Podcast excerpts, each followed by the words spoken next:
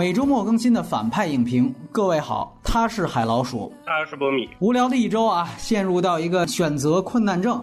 昨晚在录《太空旅客》的电影耳旁风点评之前，我还在犹豫到底是做哪部电影。没办法，受制于预先公布的那个一月份的节目单，我们只能在《太空旅客》和这部里面二选一了。那到最后为什么聊这部呢？并不是因为这部更好啊，或者什么的，完完全全是因为这部至少还能请到一位嘉宾——海老鼠，这个和我看了一半《魔仙传说》然后就睡过去的人啊，回家又补完了这部电影的另外一半。那所以呢，大家如果想听《太空旅客》的点评的话，还是老套路，在微信公众号搜索“反派影评”四个汉字，然后输入“太空旅客”四个字，就可以听到仅在公众号推送的短语音点评了。而且我不知道我之前说过没有啊，最近两三个月的耳旁风，我们其实都加入了历届嘉宾的打分。那么所有上过我们节目的嘉宾，其中只要有看过当期推送的那部新片，并且愿意给分数的。我们都会在推送页列出来，所以说虽然那个短语音是我一个人的单口，但是评分是有很多人的，而且我记得最多的一次好像有将近十个历任嘉宾都为同一部电影打分了，我忘了是哪部了。总之，换句话说，就是说哪怕你觉得哎呀这个波米的评分我觉得不靠谱，但是有你比较喜欢的我们其中的某一位嘉宾，比如说如果是海老鼠你觉得比较靠谱，那么你关注那个号可以去看。它对每周上映新片的评分，这个可能对你的参考意义的针对性就相对比较大了。那么，由于我说了这个《魔仙传说》差点做了耳旁风，所以我其实当时也已经征集了很多位嘉宾的分数啊。待会儿打分环节，我除了说我自己的分数之外，我还会念出其他嘉宾的分数。这个在长节目里只有这一回，因为这毕竟是个例外，我是最后一时段才决定聊这个的。那么，如果大家觉得这个方式挺好的，还是那句话。想长期关注的，去看我们那个公众号。接下来说影片信息，《魔弦传说》它的北美分级是 PG，然后删减在内地是没有的，格式。在内地既发行了 3D 版，也有 2D 版，只是 2D 版可能明显少于 3D 版的排片。那么这个其实是动画片，都是数字 3D。莱卡近年的每一部电影其实都是 3D，发碟也都是 2D、3D 碟通发，效果就不评价了。这个片子在全球范围内都都没有发行 IMAX 版，不牵扯什么特殊画幅。那么译名在这里面，我要特别强调一下，这个片子的原先的中文译名叫做《九宝与二弦琴》，而且因为啊，这个片子其实大家都懂得，在其他渠道早就传播了。那么所以呢，刚才提到这个译名，其实甚至知道的人是更多的。但其实《九宝与二弦琴》这个翻译是有严重翻译错误的。因为这个片子的英文名是叫《The Two Strings》，直译应该是两根弦。而这个片子呢，其实它里面根本就没有出现二弦琴这个东西。主角拿的这个乐器是日本的乐器三味线啊，这是一个只有三根琴弦的乐器。这个片子里边呢有特写是交代了啊，而且大家明显的可以从画面里看到，这是一个三根琴弦的乐器，而二弦琴其实是。包括二胡在内的所有胡琴的总称，这其实是中国的传统乐器。那么，为什么这个片子的英文名还叫《The Two Strings》呢？是因为它的引申义是指女主角的父母。这个待会儿带着剧情我们会细聊啊，这儿还不剧透呢。但是这里就必须得说一下，这个初始翻译是有问题的，就是起码代表这个翻译它本身是没有看片的，而且它误导性其实非常大。后来呢？这个内地因为要上映，所以它的内地片方换了片名，就是现在咱们叫的这个《魔弦传说》。好多粉丝当时一换片名，还说：“哎呀，这个片名名字可真烂啊！”什么这个那，我跟你说，你可以说《魔弦传说》这个中文名很俗啊什么的，但是它起码挑不出毛病。而《九宝与二弦琴》这个译名，堪称近年来主流电影译名里的一大耻辱。再说一遍。就是两根弦，片子里就没有二弦琴这个东西啊，这个非常重要。然后另外，国别这个片子是美国，好多吃瓜群众以为这是一日本片，这也是这个片子一大尴尬之处。待会儿我们好好说说。然后它的出品方是大名鼎鼎的莱卡工作室，定格动画的代言厂牌。导演现在是被各大公号炒作一遍，也是刚刚来中国走学的耐克公子特拉维斯奈特。他的父亲是耐克创始人菲尔奈特，他也是莱卡的老板 CEO。之前莱卡的长篇代表作，他都以不同的方式参与过。那么这是他第一次。亲自挂帅导演，也是继《夜行动物》的汤姆·福特之后，这个月我们聊的第二个跨界资本的导演玩家。其实真的也是说明这是没得聊了，无论是中国还是外国。然后编剧有两位，一个是马克·海姆斯，一个是克里斯·巴特勒。马克·海姆斯是德托罗动画美剧《巨怪猎人》的编剧之一，而后面的巴特勒是2012年莱卡的另一部长篇动画《通灵男孩诺曼》的。导演配音阵容，这个片子非常强大。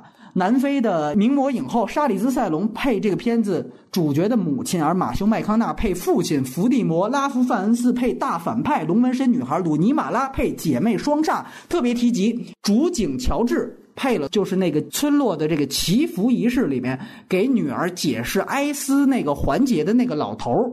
啊，我们在这个《星际迷航》那期节目里提过主景乔治，他是初代《星际迷航》里面苏鲁的饰演者。当时我们也讲到，就是主景他作为一个在好莱坞很早就出柜的男演员，当时在这个《星际迷航：超越星辰》开拍的时候，却公开反对了那部《星际迷航》里面把苏鲁那个角色也变成出柜的那个设置。当时我们在那个环节的时候提及了这个男演员，我不知道大家有没有印象。星际迷航粉丝肯定是知道的。然后这里面最后再说一下字幕，应该说几版非院线的字幕翻译的中字都或多或少有问题啊。我跟海老鼠当时我们俩看的时候就说过，说只要你看到任何把这个片子大反派翻译成爷爷的，你就都可以直接关了。啊，这就代表那个翻译当时是根本没看片的，没看片就翻译片名，然后没看片就翻译字幕，好像也是现在的一个常态了。但怎么说呢？反正字幕组是义务的、免费的，也没办法批评指责太多。那么这个片子首映日在北美是去年八月底上映，北美的票房是四千八百万美元左右，全球现在是将近七千万美元。单看票房目前还没有回本，估计也很难回本了，因为它的制作成本就有六千万美元，在那。内地据说它的保底是四亿人民币，不知道是不是真的。如果是真的话，肯定达不到这个数字啊！我觉得如果真的是这个保底数额的话，那脑子也让驴踢来。这里面每部都是你的名字呢？然后下面我们来看打分，海老鼠先请。我只能打三分吧，我十分的满分啊。对啊。我本来是只想两分的，然后后来变三分了。推荐三分是因为结尾的那首乔治哈里森的 Why My Guitar Gently Weeps 被改编成三味线吧，就是因为这种谈大爱的东西，着实喜欢不起来，而且大爱悄悄的谈一谈的可以。这个片子是从头到尾的说教吧，本来只是一个短片规格的二三十分钟的东西，整个片子呢就被拖成了一小时四十分钟，所以喜欢不起来。推荐与否呢？那就是不推荐了呗，不推荐。啊，如果带孩子的家长，我觉得还是可以的，接受一点爱的教育挺好的。哇，好吧，看海老鼠这个分数啊，然后我其实分也不高啊，我是五分，同样也是不推荐。我自己打这个分数的理由，我下面剧透的时候会详细说。这里边只是借这个环节说两件事儿。第一，就是说一下刚才提到的其他以前的嘉宾给这个片子的打分，这个按说是我们只有耳旁风才独家有的。那在比利林恩上过我们节目的那一期女嘉宾浮游，她给这个片子是六分啊，及格分数。另外，你的名字那一期也是动画片嘉宾的法兰西胶片，给的也是六分。你的名字以及奇异博士的另外一位嘉宾杨磊，他给魔仙传说是六分。黑处有什么？遇见你之前的嘉宾薄晓莲给这个片子是五点五分啊，他也是不太喜欢这个电影。然后田野啊，这是我们另外一个比较老的嘉宾了，他给。魔仙传说是六点五分，除了海老鼠之外，大家的打分都是在五点五到六点五之间，大家可以参考着来。然后，我想借这个环节说的第二件事儿，就是大家也听到了我们的评分了。有人说，那那些嘉宾为什么没来？这里面有一些人是不方便聊这个片子，还有一些人他是这一周恰巧没有时间。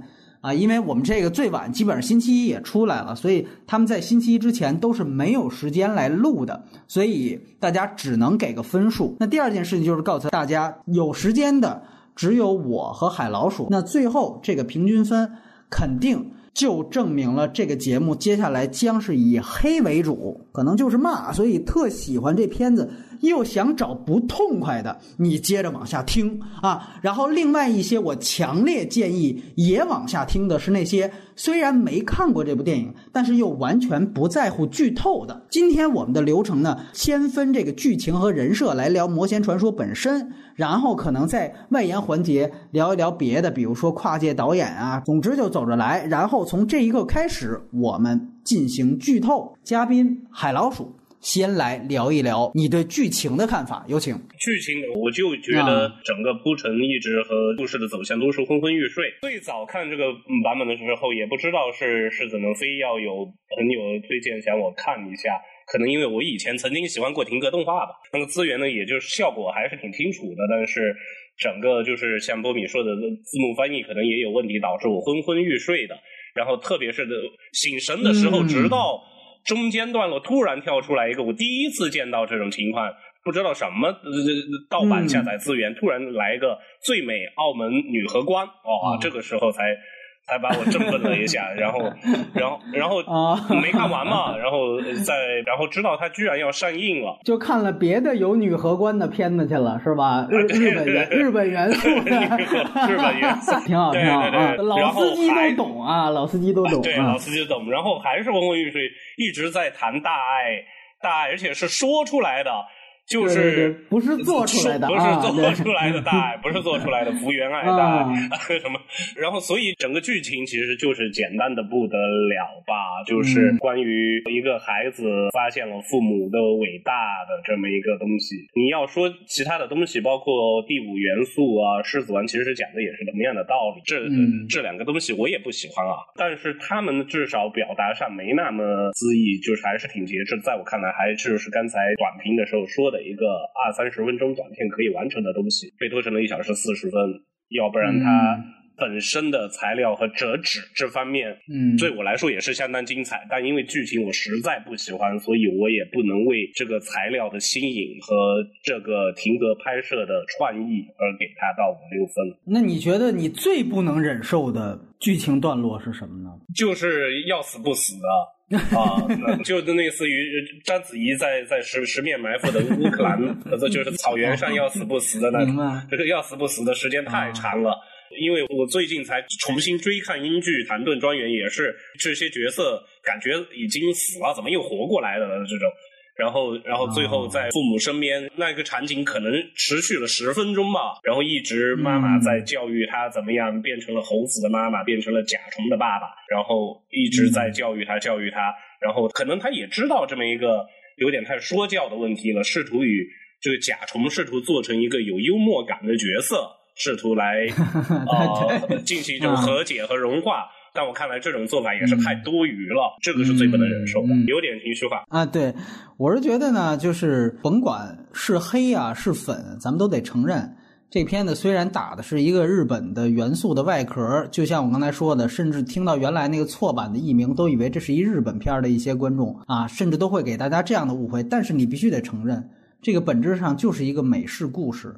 啊，说的就像刚才海老鼠提到的一样，它其实就是一个最浅层的那种普世价值的东西，而且它的通篇围绕的就是家庭两个字。美国这个分级的主流动画片，基本上现在的套路其实都很容易摸出来，就是两个方向：一来就是讲家庭是从哪个角度来讲呢？其实就是满满的道德劝诫。说白了，就像刚才海老鼠用的词一样，就是说教。你比如像莱卡之前的《鬼妈妈》呀，包括像皮克斯的《头脑特工队》呀，包括还有《小王子》啊，就是这些东西，通通其实归结为一句话，就是最后要告诉。带着孩子去电影院看这个片子的父母啊，你们要多陪陪孩子，然后要对孩子好一些，然后不要给孩子强加你们的想法，然后都是这些特别老套的说教。哪怕你比如像《冰河世纪》这样的，看似是一个冒险主线的，看似是有这个伙伴团队，但是它其实也是一个家庭的内核。另外一个特点，无非就是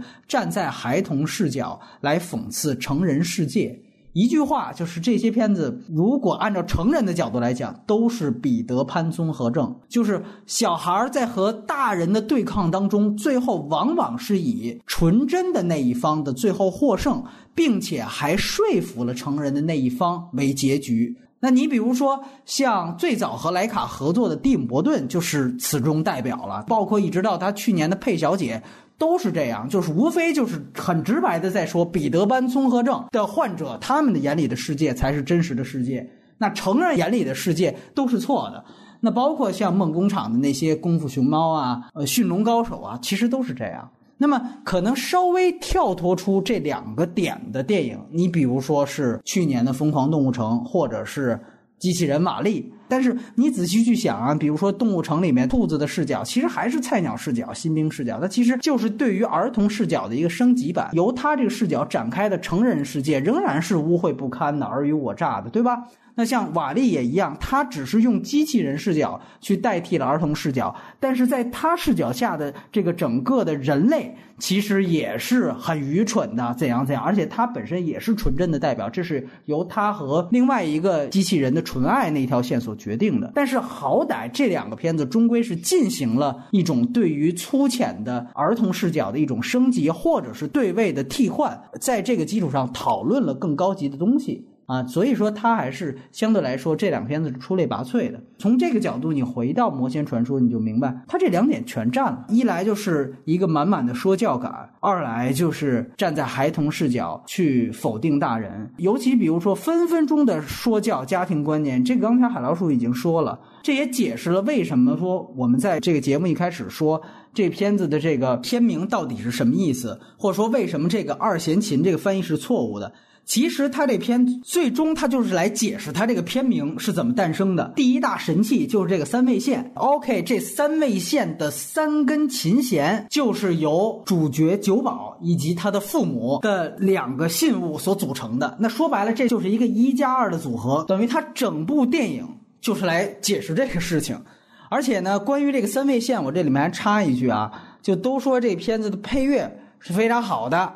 啊，确实是这个片子的配乐是凭借《赎罪》拿到过奥斯卡最佳配乐奖的马里安奈利。那但是这里面既然说到这个三味线，我不知道海老鼠知不知道啊？就所有关于这里面三味线的旋律，其实都是涉及到一个抄袭的争议的。这个片子里面其实他用了很多疑似上期红光的曲子，而上期红光现在是日本最著名的三味线的艺术家之一啊。但是我们在片尾找了很多的这个字幕，发现最。后片尾并没有提及任何征用或者是有版权的使用上期红光曲子这回事儿，所以说这里面其实是涉及到这样一个事情。我不知道海老鼠听没听说过这事情？真没听说过。我因为我三味线这个这种乐器以前听的就比较久了，但就像你刚才说的这个什么上期红光，我也不不知道啊。配乐的东西一开始就是说它的表演性，包括它。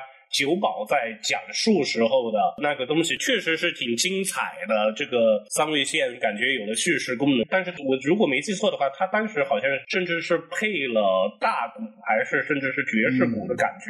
它并不是一个完全日本的，对对对，所以你要说抄袭是不是在这个基础上，它确实可能片方他也会说只是一些灵感上的，可能一些瑕疵，也也可能到时候他也会这么说。这是大张伟的说辞是吧？当时那个 灵感上，对啊，马里亚纳利嘛，可能也是听过一些日本的东西吧。然后你要说他他自己不自觉的拿出来，我觉得这个也挺正常的。最最早听三味线的东西，其实是因为当时以前喜欢台湾的一个客家人歌手叫林生祥，他以前有个交工乐队啊，对对，然后后来和他合作的，他自己不搞乐队了，不搞摇滚化的东西，开始搞很民俗的东西的时候，和日本那个叫大竹研的三味线从冲冲绳艺术家合作，然后后来我才知道了大竹研的老师平安龙，但是我对三味线的了解也也就。到此为止了。听说三味线就是由冲绳去传到日本，就琉球嘛，对吧？对，这说回来呢，其实我原来也是很喜欢玛丽安奈利的，因为她其实我觉得她最有名的就是跟乔怀特的所有合作嘛。他的特点其实是什么？他最擅长的就是把声效用节奏的方式去带到音乐，成为音乐的节奏的一部分。他拿奥斯卡的那个《赎罪》就是这样的片子嘛。他当时是把打字机的声效融到了配乐，然后后来他在《安娜·卡列尼娜》里面也是如法炮制。但是说句实话啊，如果他有这样的抄袭行为，我肯定是从此粉转黑的。我这个没有任何二话。就跟说大张伟没区别，这个事情其实我觉得还是不存在什么这种灵感借鉴啊，这种什么的窃书不算偷这种事情，我觉得就是拿了就是拿了，对吧？这个没话讲。然后故宫修文物的时候，我也在耳旁风说过一句话，我说你到底是真正的手艺人，还是拿手艺人精神、拿匠人精神当招牌、当幌子？这个是有区别的。那么。怎么看这个区别？其实就是从这些细节可以看出端倪。所以我觉得大家对于魔仙传说可以有自己的态度，没有问题。但是别被一帮带节奏的营销号带起情怀套路牌，那个就是另外一回事儿了，好吧？然后我接着回来说这个片子剧情，他站在孩童视角反大人，反派甚至是这次都不是外人，对吧？大家都知道这剧透环节就是他爷爷。那么整场这个冒险就是他们一家子人在这儿办家家酒，那这些其实也都没有问题。就是你围绕家庭也好，你只是想讲普世东西也好，你这个顶多是一个主题深浅的事儿。但是关键是你在讲这个故事讲的也很烂啊，对吧？这个故事太糟糕了，这个我相信所有人都承认嘛。我就注意到这次特别有意思的是。很多营销号的策略是什么呢？在故事上避重就轻，转移话题，上来就是，哎，这部片子的故事啊，讲的好不好，我们就不提了，这个不在我们本文的叙述范围之内。我们主要说一下它的手工，我们主要说一下它的情怀。哎，为什么不提了？凭什么这个叙事就不提了？就是一些没有叙事环节的实业电影和艺术电影，你不提故事，但你这是一个 PG 级的。主流商业动画片啊，你面向的是全年龄的观众，最主要的是你这片主观上也是确实有叙事进行的，为什么要避而不谈呢？就跟说一个手机评测文章上来说啊，这个手机能不能打电话，暂不在本文的评测范围内，咱们主要讨论一下它的制作工艺、它的外观材质。所以从这个角度来说，你比如说很简单啊，随口就说妈妈变成猴子，配音都不带变的，还是赛龙。九宝就愣是没听出来，谁家孩子听不出自己妈什么声音？这是家庭片吗？反家庭片吗？这个不带这么蒙观众的吧？然后就是捡高级装备，这很多人都知道。就这事儿的动机在哪儿也没说吧？反派就他爷爷为什么要他眼球？这事儿的动机也没说吧？有人说了，你这你都看不懂，这都是有隐喻的，就跟说《釜山行》讲的不是他妈僵尸是人性一样。说白了，什么隐喻啊？无非不就是啊，什么三件套代表了什么勇气、力量，这个那个的，在寻找过程中，主角自然就成长了，就锻炼了。但你还是没解释这三件套本身在剧情里是干嘛的呀？包括要眼球也是一样。你说他有什么隐喻？台词也说了，无非就是说让他看不见美好的东西，带走他的光明，从此就成为神仙了，就必须得说取走那个光明面。说白了，这不就是幼儿园大班老师就教给大家的那句说眼睛。是心灵的窗户吗？就这还隐喻呢？不算隐吧？我觉得很肤浅的东西，好吗？而且，OK，退一万步。你讲这些四流鸡汤，也都不妨碍你赋予这些正派也好、反派也好，他们的动作一个剧情内的动机啊。它最起码能帮助你正反派形成一个互动连接。这个片子最大一个问题是什么？就是它冒险线写的之所以一团刀，是在于正反派的互相的时间上的互动是没有的。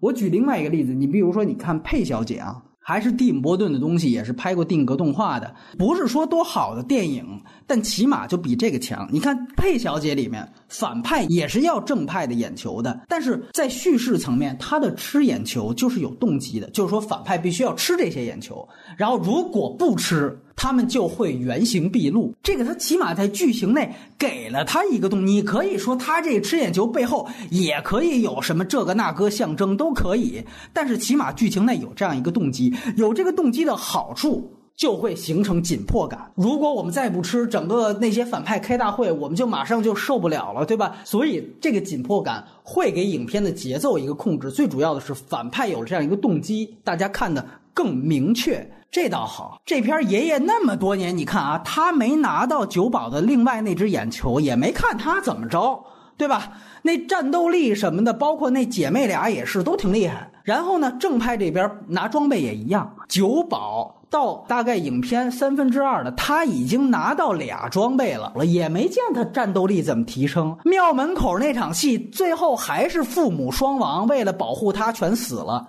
你说你那个时候这两样神器都在手了，卵用没有？完了，最后三件套无缘无故那个 头盔随便打一下就凑齐了，然后喊了一声爷爷爷，咔一下就听话的就出来了。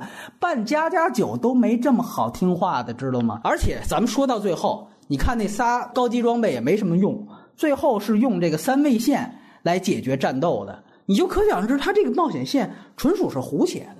对吧？整个那个姊妹俩的这个设置和这个整个三位线的这个神器的这个功能，完完全全跟功夫里面是如出一辙的。就当时是包租公包租婆，然后去对付那俩，对吧？他只是把。哥俩给改成了姐儿俩，然后那个是弹古筝，然后一波出了一个那种冲击波，然后幻化成一个什么人形，然后这个就变成了一个三位线。嗯，就是因为功夫在美国算是非常成功的一部外语片，我不相信耐克公子没看过。说句实话，你拿来主义，我也不觉得全都是从日本拿来吧。我不知道你怎么看这些事儿。嗯。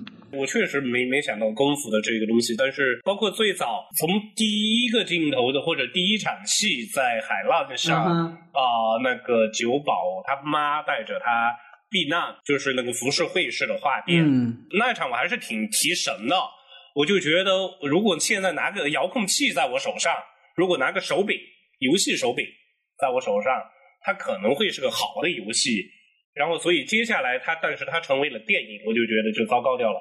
如果是一个游戏，游戏它会强加给你很多的动机，就像你刚才从波米刚才所说的，包括需要这些高级装备要干嘛，一关一关的存档。然后我就觉得，如果它是个游戏，呃，就叫做三味线历险记这样的啊东西，我就觉得都很好 玩。游戏开发者的话，我就觉得这些点他是必须要想到的啊。他就是拿到剑能够干嘛，但是他完成不了。劈死大 boss 的这么一个功能，所以他还要盔甲，还需要头盔这些东西，它是要一个个的设置它的强度和它的功能性。感觉他拍这个电影，感觉他就是可能太在乎他完成了这么一个手艺活吧，这么一个停格动画，这么一些剪纸艺术，被这些东西搞亢奋了，所以感觉到他这些最基本的元素真的就完全不需要了。对，然后呢，我们其实你要没补充的，我们就往下走说人设。我先说一点啊，我就觉得你刚才说的那个事情是这样，就是说关于他笑料这一部分，你就能可以看出他人设上的精分。就这个片子说白了，我们最终我们要说一句话，它到底是日本文化为主体还是美国文化为？这个片子其实你会发现，它整个让我另外一个根本入不了戏的地方，就是所有的主角张口就是美国腔，就是英语。然后这些人明明都是处在一个日式建筑啊，整个的一个日本环境里面，然后一张口就，尤其是马修麦康纳那种标准的都不带改的那种德州腔，是吧？哎，上来就是就是那种痞子样你你满满听出来还是达拉斯买家俱乐部的范儿，还是他在林克莱克片子里的范儿，就是整个的这个美式口音和他的这个整个片子。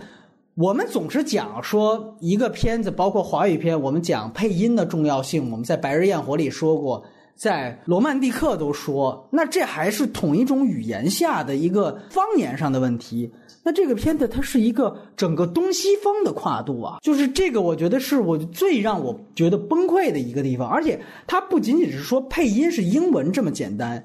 海老鼠刚才点了一个非常重要的一个事儿，就是说他这里面你说是为了缓冲他人设上的说教啊，他剧情上的说教，我觉得可能更肤浅的一个原因，就是因为它是一个商业片，它要加入一些让美国观众接受的笑料，所以他加了很多的幽默桥段，然后这种幽默桥段都非常的冷，真的都非常的冷，就是我就记得他们在那个用无数个。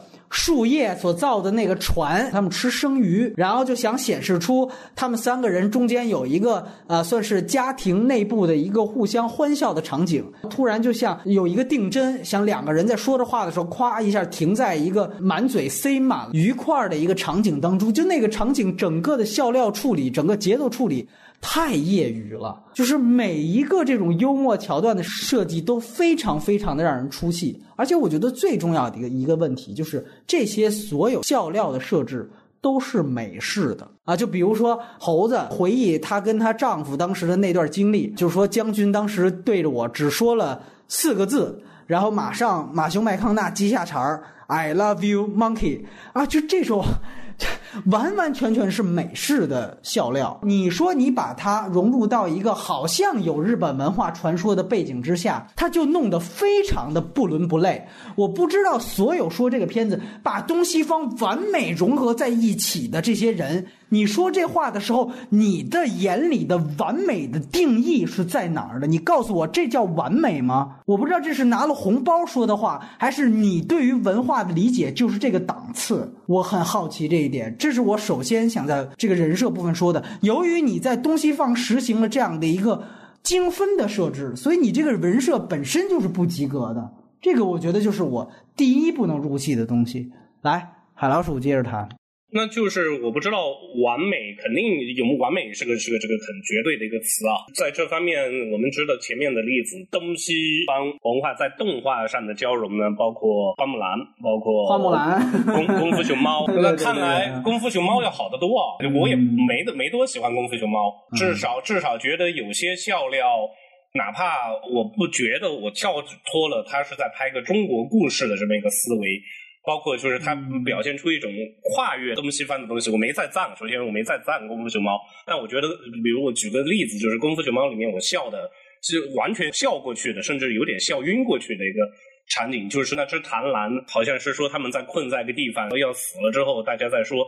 本来的梦想是什么？然后贪婪就是说，本来他他是希望讨一个媳妇，然后被那只媳妇吃掉，因为这是贪婪的生物性嘛，这是贪婪的生物性，我就觉得那这当然是高于东西方的任何文化的，这就是说他其实是结合了角色设置，对吧？对对对对，结合了角色设置，我就觉得那这方面就聪明的多。但这些东西我们没在甲虫、猴子这些上面看到。嗯，哦，我懂你的意思了啊。包括最后爷爷变成的那个东西是个啥？是个啊，对，是个大蜈蚣吗？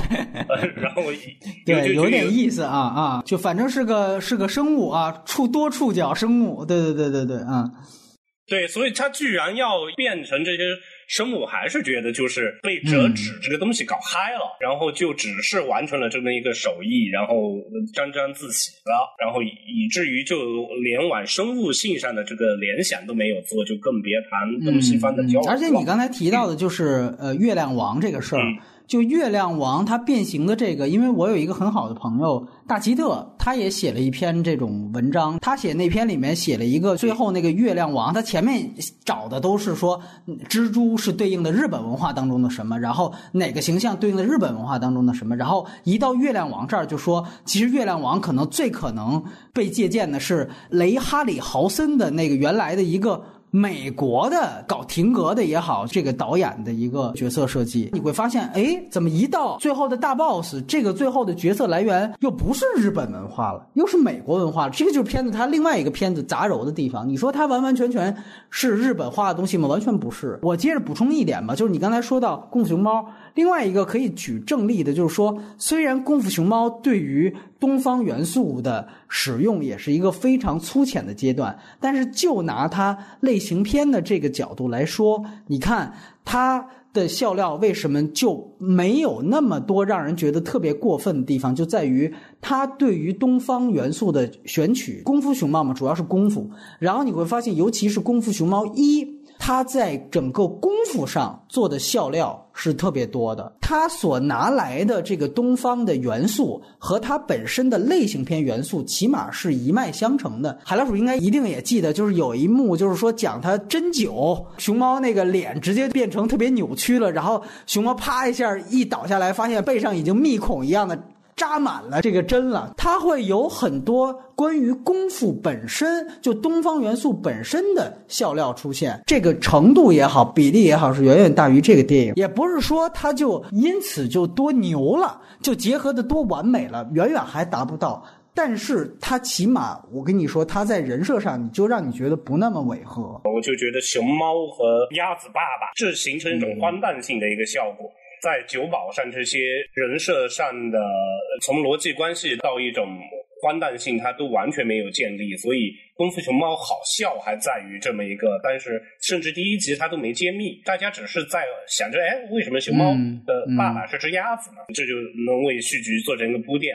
酒保上这些方面完全都没有。酒保他其实好像也要做出这样的效果，毕竟他的爸爸变成了一只甲虫嘛。哦，对对对，在停格动画的这么一个整个的，就是历史上，可能是因为其他的停格动画大师知道停格动画的优势和劣势所在，所以不会去把它做成一个魔拳传说这样的一个东西，包括。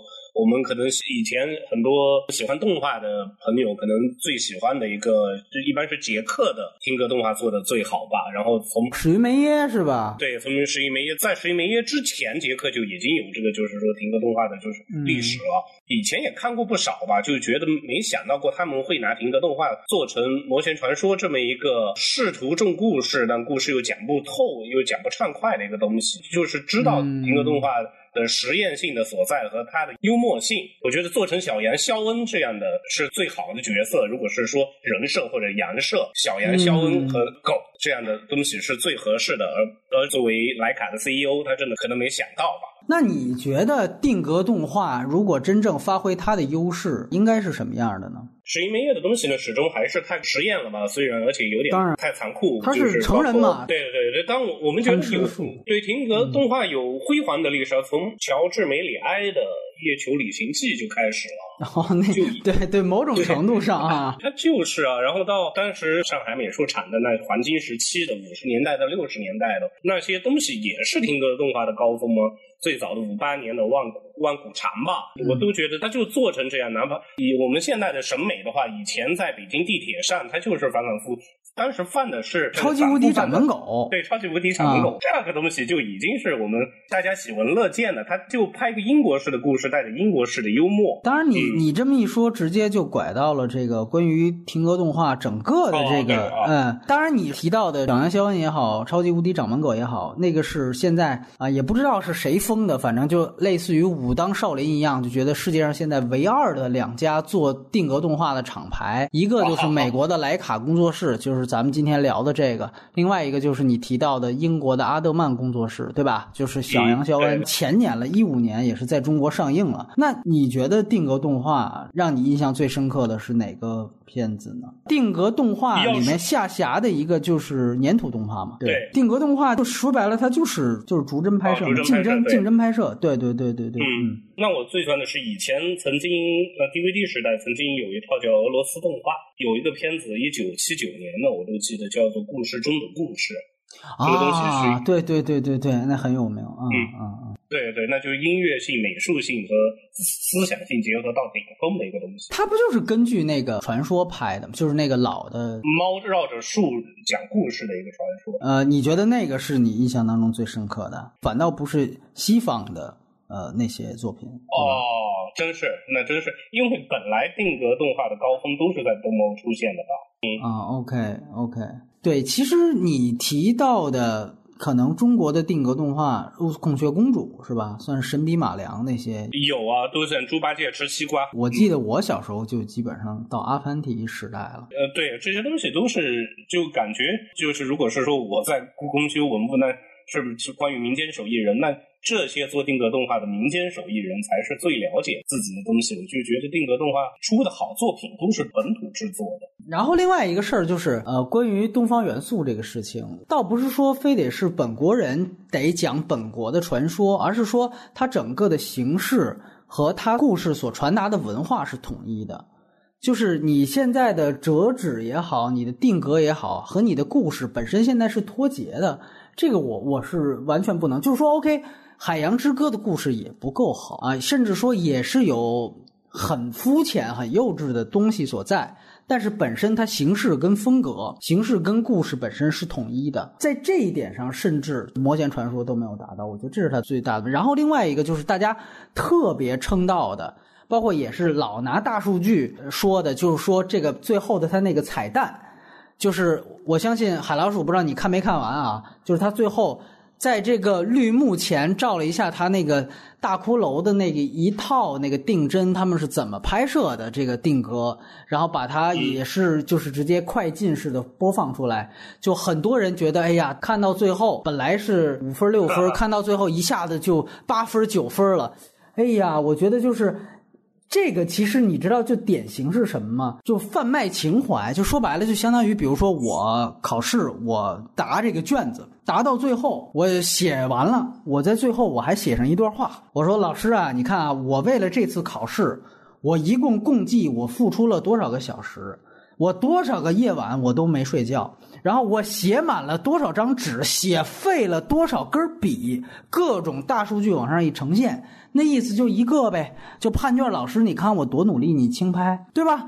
但是 OK，我们看一下你前面正题答的都什么玩意儿啊？如果剧情人设全方位都不及格的话，那我会因为你最后写了这么多话，哪怕它都是真的，你的确多少晚没睡觉，你的确写满了多少张纸，写废了几百根笔。但是你前面如果正题答的糟糕，那我能因此给你加分吗？你多努力，全世界可能还可能有比你。更努力写废几万根笔，人家都没出来的，他跟谁诉苦去呀？说句实话，我这里一定要强调，就是要不是你是耐克公子的公司，你哪能找来那么多大牌演员给你配音啊？对吧？你又不是韦斯安德森，对吧？所以说，我觉得这个事情是非常有意思的一件事情，就是大家现在总是来刷情怀牌、匠人精神。每个片子啊，故宫修文物也好，这个酒保也好，我觉得非常非常扯淡。就是说，你这个事情能够为你电影本身做的不好来遮丑吗？而且你自己主动在最后片尾加了一个“看我多努力”的这样的一个东西，我觉得给谁看呢？就是我，我原来对这个片子可能我会考虑一下，OK，你折纸啊，这些工艺做的很不错啊，这个那个的，但是。你最后加了这么一个，我就觉得好声音学员没转身也好，转身不够也好，完了在评委面前一肚子苦水开始往外倒，哎呀，就就这种感，特别悲哀的是，我靠，还真的有人。就真的会买账，就真的是我觉得，所以为什么说我可能提起这样的东西也是这个东西，我真的占过便宜。我大学考概率论的时候，我一题都做不来，我就是真的在结尾的时候真是这么写的。我说我，但但是不是说我付出了多多少努力，而是表达了自己真实的表达了自己才华不够。学不来这一科，然后真给我及格了，所以我是我是受益，我是过来的受益人啊。所以好吧，那今天唯一的正能量就是说。从耐克公子也好啊，从海老鼠的亲身经历也好，就所有的学生党教给你们一招，对吧？要是真过不了了，要是真没辙了，咱们有个办法，就是最后咱们刷情怀牌，是吧？但这我觉得也是可能不太重要的考试管用，对吧？你真高考，你在这个非答题处写点东西，他妈起反作用，对吧？这个大家都明白，所以我觉得抓这种牌有风险的。就是有一年的全国。那是全国统考的时候，九八年的高考，全国的题目是选择坚强。江苏省的考试为了高分，好像百分之二十的都让自己的父母伤亡，然后自己身残志坚了。最后有没有效果，我不知道啊。另外一个事情就是说，我觉得就是一个很双标的事情。呃，美国人用日本元素就是借鉴，就是。匠人精神就是情怀啊，然后你比如说像《大鱼海棠》这样的片子，因为我也不喜欢《大鱼海棠》，我但是我觉得我的标准是一样的，我能明显看到，OK，《大鱼海棠》用的也是宫崎骏的那一套，对吧？神怪路线也好，甚至具体的人设也好，这连白萝卜的长得都一样，就这种东西都是完完全全是一个套路的。那在这样的一个情况下，OK。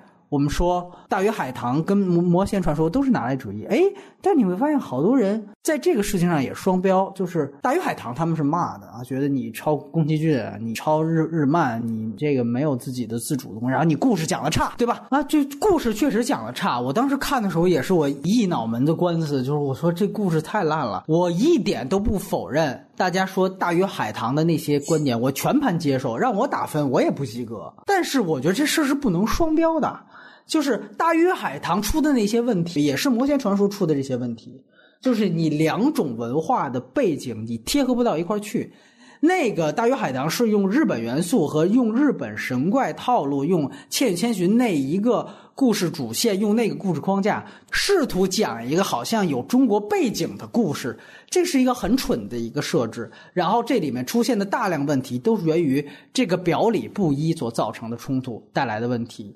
那这个就是九保它的日美元素的混搭的这样的一个问题所带来的。另外一个就是刚才说的，它整个的这个元素本身借鉴元素本身是不是它扣分的一个原因？再有就是它的故事各种问题，各种说不通，各种人物的动机是解释不清楚的，人设是有问题的。哎，我就特别奇怪，那为什么到大鱼海棠的时候，很多人啊特别义愤填膺，但是美国人拍的时候，耐克公子拍的时候。这个事儿就双标了，我觉得这个事情。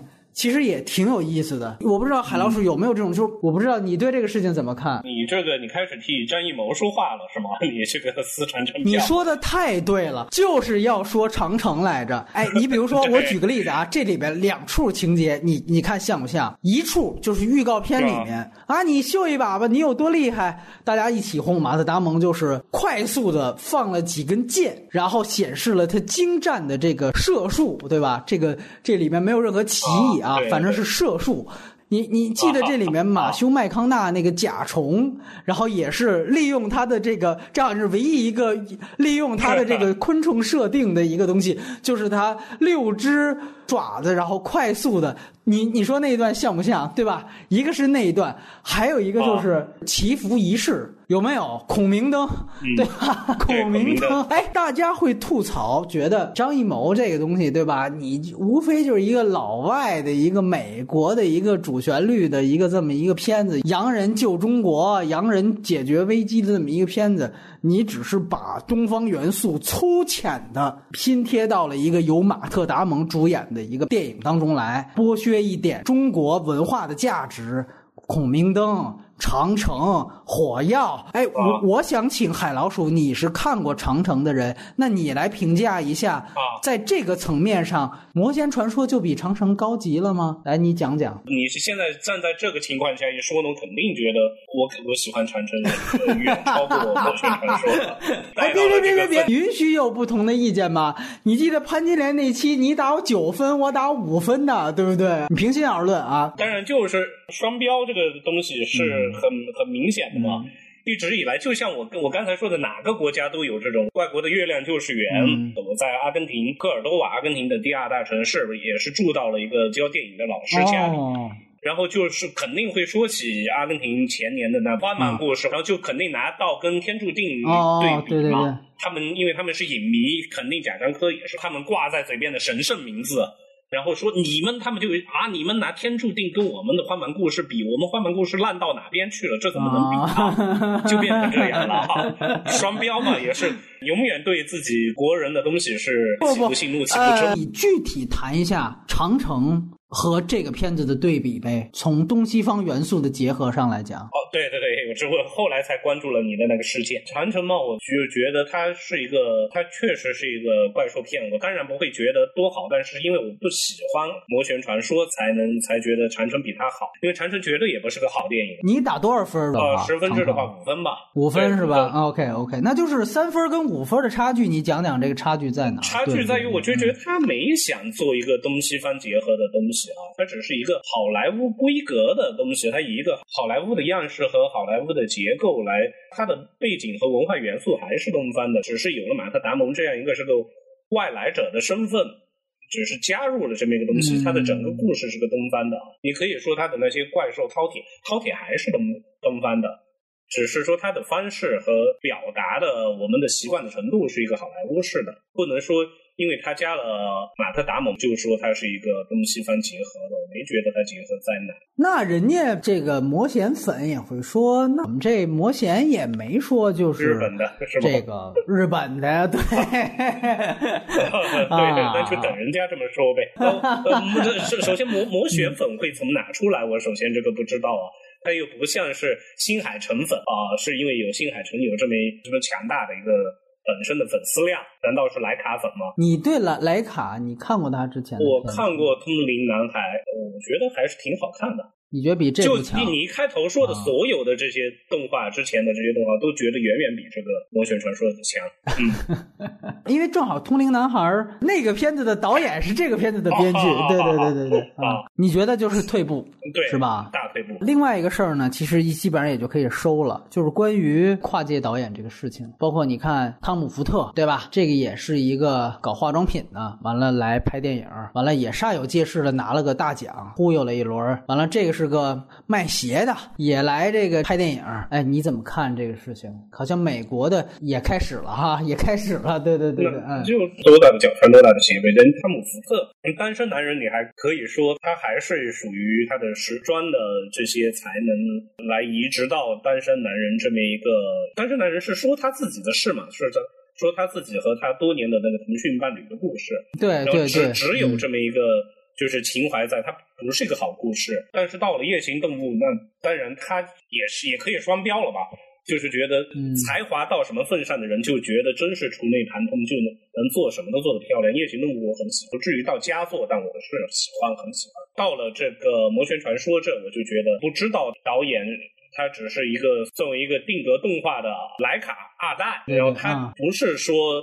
就都能做好，比如说汤姆福特如果去搞音乐了，他能搞好吗？我当然现在不知道。那我我想到一个，昨天在网上流传一个一四年的一个视频，就是一个四川省哪个县的县委书记在拉二胡，把整个四川省交响乐团拿来跟他合作，然后大家不敢说一声，直到这个视频现现在现在传出来，他简直是玷污了艺术啊！就是肯定当时乐团的人笑笑到不停的，就是觉得他根本做不了这个事情，然后他因为这个拉尔夫的事被被撤职了。这个事情当然关联度不大，但是觉得有些事情不是说能跨界的。所以说，你觉得这还还是可以得双标一下的，对吧？对对对对对对，汤姆福特，我还是 我还是支持的啊。这种富二代在美国，当然我们这里再着吧一句，为这个奈特。就是说，他开始是只是 CEO，对吧？然后呢，他参与其他的这个他们之前莱卡的动画，诺曼也好，鬼妈妈也好，起码不是直接挂名导演。那在这样的一个情况下，你把专业的事交给专业的人做，我觉得是很好的，对吧？就是包括像另外一个，我觉得更有名，其实那个才算史上最牛的富二代，就是梅根·爱丽丝，她是那个甲骨文的创始人的女儿。哎，甲骨文创始人女儿，她是干嘛呢？她是投资电影，她专门投资电影。她投资了，比如说像大师，就是 PDA 的大师，包括一代宗师，这个都有梅根·爱丽丝投资。包括像猎杀本拉登啊这些片子，她投资做了很多的好的电影，应该说算是上乘的电影，她做了很多。那么这个我觉得就是一个富二代用他的资源。和用它的业内的优势，尤其资本上的优势，然后来推动好电影的一个很好的案例，到目前为止都是正面的案例。其实。